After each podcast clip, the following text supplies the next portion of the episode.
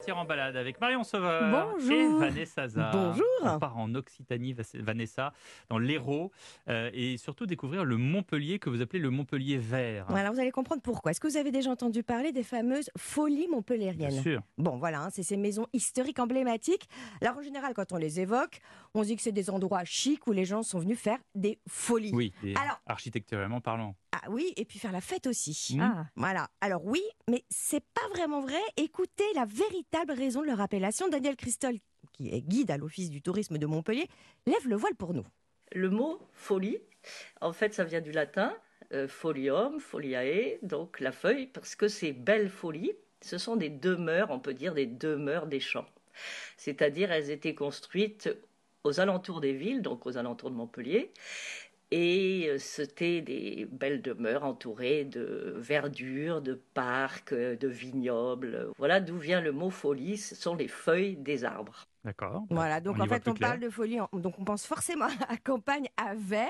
Non, c'est vrai qu'on les imagine souvent en ville, bien qu'on ait eu finalement en ville, puisque la place du Pérou, qui est la place royale aujourd'hui, à l'époque, c'était la campagne, fin 17e, 18e, quand elles ont euh, été euh, construites. Alors, il y en a quelques-unes à, à absolument visiter. Oui, alors il y en a une douzaine. Beaucoup sont privées, mais il y en a certaines qui sont visitables. La folie la plus proche de Montpellier, c'est le château de Flaugergue, qui est la plus ancienne. Elle date du fin du XVIIe. Il y a l'hôtel Haguenau, puis il y a la folie de Langaran. Angaran, c'est Mhm. un vin. Ça vous dit quelque chose, évidemment. C'est un prénom et et c'est un prénom aussi, oui, on- on- on- assez rare, hein, mais qui demeure assez euh, particulier. Vous en connaissez, vous? Moi, je ne connais pas. J'en connais un, il a 5 ans. Ah, d'accord. Mhm. Un ami de votre fils. C'est ça. Et alors, cette folie, si elle est sortie de terre, c'est grâce à une histoire d'amour. Et pour Daniel, c'est la folie des dames par excellence. Pourquoi? Réponse. Ce sont deux sœurs qui s'occupent par exemple de continuer la viticulture. Chez nous, c'est quand même euh, le vin euh, qui prédomine et donc beaucoup de ces folies étaient entourées de vignobles. Par exemple, Flaugergue est toujours une production viticole. Et ce sont des domaines qui continuent les traditions. Donc ces endroits dont je viens de vous parler reçoivent euh, régulièrement et vous pouvez visiter mais aussi faire des dégustations de vin dans tous ces endroits ouverts au public. Et alors, donc, ces domaines, vous l'avez compris, euh, sont assez appréciables. Donc, c'est de, de l'art de vivre haute couture, on va dire. Il y a des jardins à la française ou des jardins donc euh, anglais. Il y a des plans d'eau, il y a des bassins.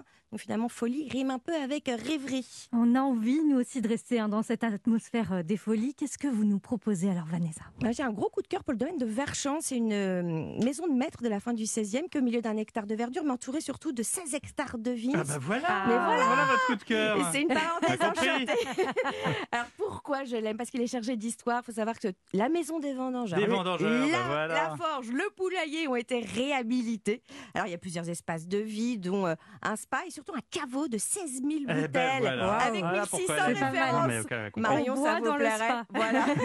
Olivier Pouls aussi sera là avec vous pour boire dans le, dans le C'est spa. très dangereux, ne le faites surtout pas, chers auditeurs.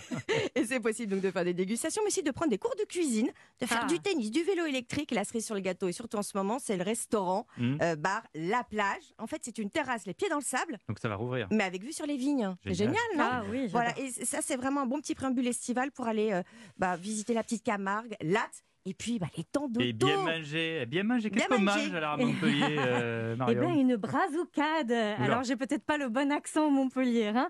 C'est un, un plat de moules qui, les moules vont être cuites sur le feu, sur les braises et arrosées donc d'une marinade. Et ça tombe bien, c'est le début de la saison puisque ce plat appelle le euh, printemps. Alors, je vous emmène effectivement à quelques kilomètres de Montpellier, auprès de l'étang de Thau. C'est là où sont cultivées toutes les moules de Bouzigues. Mmh. Des moules bien charnues avec une chair vive, jaune-orangé, avec Comme un goût aime. très iodé, mais bien sûr.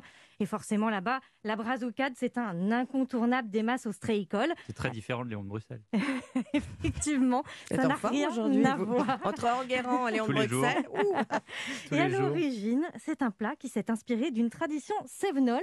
Et c'est ce que nous explique Véronique Brito, spécialiste de la gastronomie languedocienne. Ça vient en fait de mot occitan, brazucado. C'était le, mot utilisé depuis toujours pour euh, désigner un peu la manière de cuire les, châtaignes sur des braises, c'est griller les châtaignes. Ça fait partie des traditions, on va dire, des Cévennes. hein. Et petit à petit, ils ont importé de la montagne cette pratique, c'est propagé en, en terre lodocienne. Et on les fait griller parce que, comme pour les châtaignes, on se sert de la fumée parfumée de ce bois qui va donner un goût très particulier. Mais attention, c'est pas Mais ils ont le n'importe téléphone quel à bois. Montpellier. Hein. Mais elle appelait en PCV là ou euh, Ah, écoutez, en tout cas, c'est pas n'importe quel bois hein, qu'on utilise pour, pour faire ces brassoucades, puisque vous savez, euh, le pays du Languedoc, c'est un pays de vignes. Vigne. Donc, on utilise des cèpes ou des sarments, bien sûr. C'est quoi la recette hein?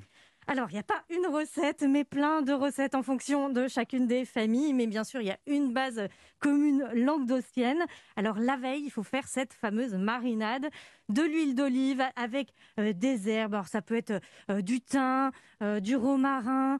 C'est des herbes méditerranéennes, en tout cas, avec un verre de vin blanc ou un petit bouchon de pastis ou de Mmh. noyer prat en fonction de vos goûts.